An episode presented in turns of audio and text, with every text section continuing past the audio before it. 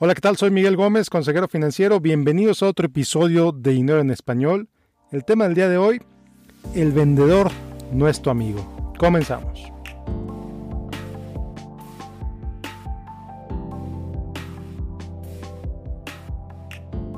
Bueno, pues el vendedor no es tu amigo. Y la verdad, de vez en cuando eh, pues escucho la la radio local para ver qué está pasando, enterarme de las noticias de la ciudad y pues la verdad porque algunos locutores me caen muy bien. Y bueno, pues como parte de esto es que invariablemente me toca oír eh, anuncios eh, comerciales de agencias de autos. Y es bien común, es bien común oír cosas como, si tienes trabajo, tienes un crédito garantizado. Y luego dicen, no crédito, mal crédito, no hay problema, nosotros te aprobamos. O por último, eh, compra tu auto nuevo con los pagos más bajos de la ciudad. Y cosas así. Bueno, la realidad es que comprar un auto es una decisión financiera importante, no es cualquier cosa. Estamos hablando que el, auto promedio nuevo en Estados Unidos está rondando por ahí los 30 mil dólares. los autos usados evidentemente es mucho menos, pero pues también son compras importantes. Eh, para muchos el automóvil es la herramienta de trabajo, es lo que necesitan para poder trabajar. Para otros, pues simplemente lo que, les permite llegar del punto A al punto B. Y desafortunadamente mucha, muchísima gente se deja llevar por esa publicidad y termina comprando sus vehículos con gente sin escrúpulos, eh, con gente cuyo único interés es el vender autos, porque pues la verdad es que a final de cuentas para eso les pagan, para vender automóviles. Eh, no puedes esperar que sean honestos, aunque muchos, muchos lo son. La verdad es que sí hay vendedores de autos honestos. Pero si le preguntas a 100 personas, te voy a asegurar, o te puedo asegurar que muchos de ellos, o la gran mayoría de ellos, te van a decir que los vendedores de autos son personas deshonestas. Y no solamente los vendedores de autos, muchos vendedores en general. Y es por lo que, y esto es por un tema que ya he discutido muchas veces, y es el conflicto de interés. Al vendedor le conviene que pagues lo más posible por ese auto. Lo más posible por ese auto, ya sea a través de la tasa de interés, a través del plazo, a través de venderte también garantías adicionales o servicios extras, etcétera. Me acuerdo yo cuando compré mi primer auto, ¿se acuerdan en el episodio pasado de los errores de mis 20? Les platiqué que compré eh, el auto nuevo de agencia pues yo no sabía nada, era un completo ignorante en el tema y pues el vendedor me ofreció tres cosas que todavía me acuerdo bastante bien, que fue la garantía de la pintura, que fue eh, la garantía extendida y que fue otro servicio que creo que la garantía de las llantas, si mal no recuerdo la garantía de la pintura era esencialmente que si tú ibas cada tres meses a que le dieran un tratamiento especial supuestamente a tu pintura, si algo le pasaba a la pintura, pues ellos te, pagaban la reparación. esto evidentemente, pues así fue como me lo vendieron. Y así era, excepto que cuando leí las letras chiquitas, resulta que si no iba cada tres meses, pues esa garantía pues ya no existía porque yo no, cumplí, yo no cumplí con mi parte del trato. Yo no fui cada tres meses a que le hicieran la limpieza especial con no sé qué producto maravilloso. Y, como no fui, pues perdí esa garantía. Entonces pagué por algo que no iba a poder usar porque no cumplí con mi lado del, plan. La segunda cosa, que es así lo usé, te la confieso, fue la garantía de las llantas, que me decía, bueno, si truenas las llantas, si se te truenan las llantas, no pagas nada, nosotros te las, te las reparamos o te las cambiamos. No, pues maravilloso. Creo que ese, ese producto costó 200, 250 dólares, no me acuerdo. Eh, y pues resulta que a las dos semanas, ¡pap! Voy por la carretera, se me trona una llanta. Y sí, efectivamente, no pagué por la reparación. Entonces, pues, puedo decir que se pagó, no, porque la llanta costaba mucho menos que 250 dólares. Me habría convenido si se hubieran tronado las cuatro llantas, pero bueno, esa es otra historia. Y el tercero era la garantía extendida que esencialmente lo que la garantía extendida era, eh, significa que si después de, que se venciera la garantía del, fabricante, que en ese entonces creo que eran 36 mil millas, no recuerdo, pues en ese momento entraba la garantía extendida y me cubría como si fuera el auto nuevo. pues maravilloso, fantástico. Y la verdad es que hubiera funcionado si hubiera entendido los términos de esa garantía extendida, si hubiera entendido cómo funcionaba, que la verdad es que no entendí, y yo nada más dije que sí, porque pues me lo, me lo vendió muy bonito. Y a final de cuentas es una garantía que no usé porque ese carro lo vendí menos de tres años después. Lo vendí cuando todavía tenía parte de la garantía del fabricante. Te dije que fue un error financiero, pero bueno. Entonces pagué por una garantía, pagué, pagué por tres garantías de la pintura de las llantas y la garantía extendida, que ni siquiera usé, ni siquiera pagué, pero esas, esas tres garantías, entre las tres, costaron más de 2.500 dólares. Entonces imagínate cuánta comisión ganó el vendedor por haber hecho eso. Y pues la verdad es que pues es lo que te digo, que al vendedor le conviene que pagues lo más posible por ese auto, porque lo que pagues por ese auto es lo que determina su comisión. Y lo mismo con el vendedor de seguros, o lo mismo con el que te vende tal o cual X o Y o Z cosa.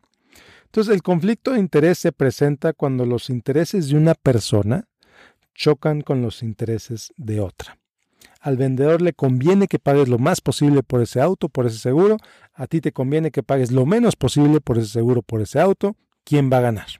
¿No? ese es un conflicto de interés. La realidad es que muchos conflictos son inevitables. No los puedes evitar simplemente porque pues, es como funciona esto.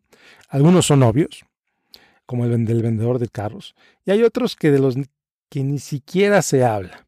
Pero de todas formas están ahí como por ejemplo los de los vendedores de productos financieros. Y aquí, otra vez, sí, hay muchos muy éticos, hay muchos muy derechos, que hacen las cosas como tienen que hacer, etcétera.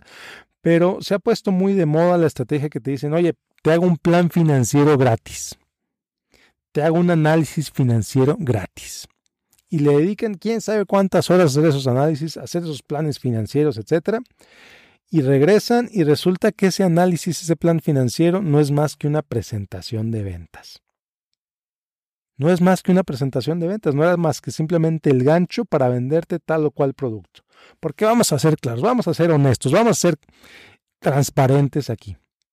¿Cuántas veces ese vendedor, esa persona, ese asesor que te ofreció el análisis financiero sin costo o el plan financiero sin costo, ¿Cuántas veces va a regresar a decirte que sabes qué? Este análisis que me tardé 10 horas haciendo, no necesitas comprarme, no necesitas comprarme nada porque estás muy bien. Te felicito, muchas gracias al que sigue. La realidad es que no. La realidad es que no. Eh, hay agentes, hay eh, empresas que le dicen a sus agentes, cada cliente te puede comprar algo. Tu trabajo es encontrar qué es eso que te puede comprar, encontrarle el dolor a ese cliente. Todos los clientes tienen dolor, tu trabajo es encontrarle ese dolor para que te compre algo. Entonces de pronto ves los agentes que dicen que, bueno, pues si, si veo a 100 personas, esas 100 personas tienen que comprarme algo porque todas necesitan algo de mí. Todas necesitan algo de mí. Oye, espérate. Digo, ¿será verdad? ¿será posible que de 100 personas con las que hables, 100 necesitan comprarte algo? Digo, la realidad es que muy posiblemente no te van a comprar las 100, pero si tienes el interés, si tienes el deseo, si tienes el entrenamiento de que te dice que de, 100 personas que hablas, 100 necesitan tu producto, pues va a hacer todo lo posible para convencer el mayor número de gente posible. Sobre todo, porque pues mientras más gente te compra, más te pagan. ¿No? Entonces, pues ese es el conflicto de interés. E, es, entonces, no es que sea un plan financiero gratuito, es una presentación de ventas escondida como plan financiero. Y eso lo veo como algo peligroso, sobre todo porque no se, no se hacen los disclosures, diríamos en inglés, no se explica con claridad que ese plan financiero que están ofreciendo es en realidad una presentación de ventas. Entonces, eh, Sí, sí hay vendedores éticos, sí hay agentes de seguros éticos, hay asesores financieros éticos, conozco algunos de ellos, muchos son verdaderos profesionales, pero la realidad es que no podemos negar que la estructura de compensación, la manera en que estas personas ganan dinero, no está alineada con los intereses de sus clientes.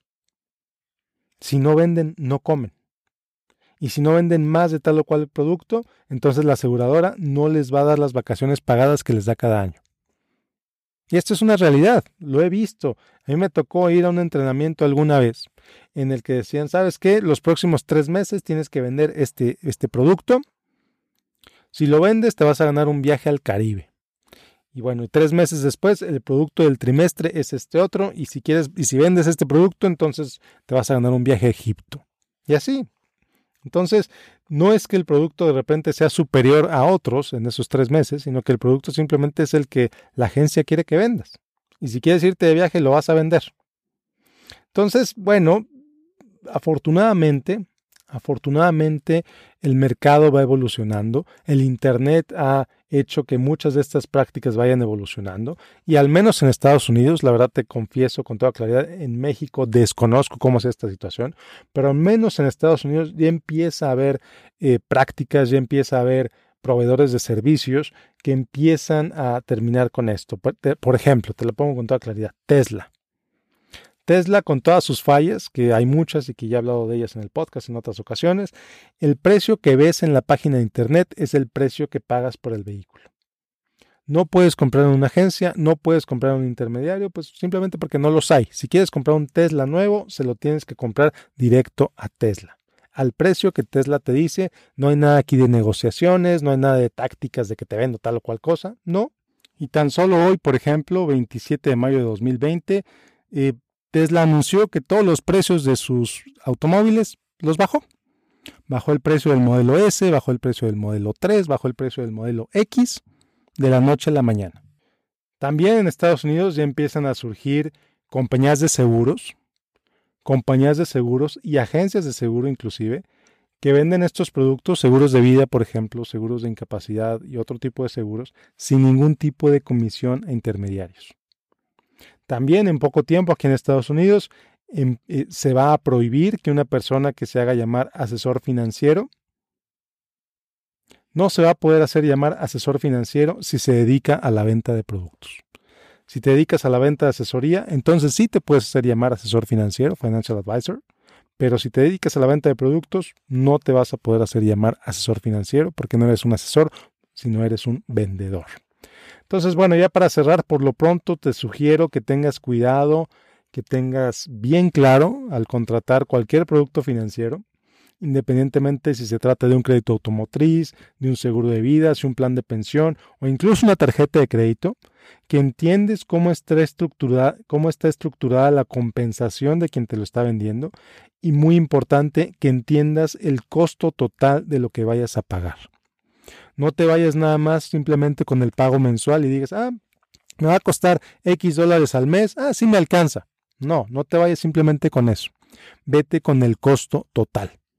Si simplemente hicieras al comprar un automóvil, un automóvil, multiplicaras el precio de la mensualidad por el número de mensualidades que te están ofreciendo, te darías cuenta la diferencia de lo que vas a pagar entre el valor del auto y lo que en verdad vas a pagar a través de los pagos. Mucha diferencia va a ser el interés, por supuesto, pero también vas a encontrar eh, comisiones, cargos, eh, servicios adicionales, etcétera, que a lo mejor ni te imaginas y que ya te los pusieron como parte del contrato simplemente porque lo único que te estás fijando es en el pago mensual. Pero bueno, espero que esto te sirva para que tengas más cuidado al contratar los siguientes productos financieros que contrates y que pues no te vayas con la finta, porque el vendedor el vendedor no es tu amigo. Nos vemos la próxima semana. Como siempre, te invito a que me sigas en facebook.com de Donald Miguel Gómez Consejero. Yo soy Miguel Gómez Consejero Financiero y sí, yo sí me dedico a la venta de asesoría. Es para lo que me pagan. Nos vemos la próxima semana con otro episodio de Dinero en Español. Que te vaya muy bien. Hasta la próxima.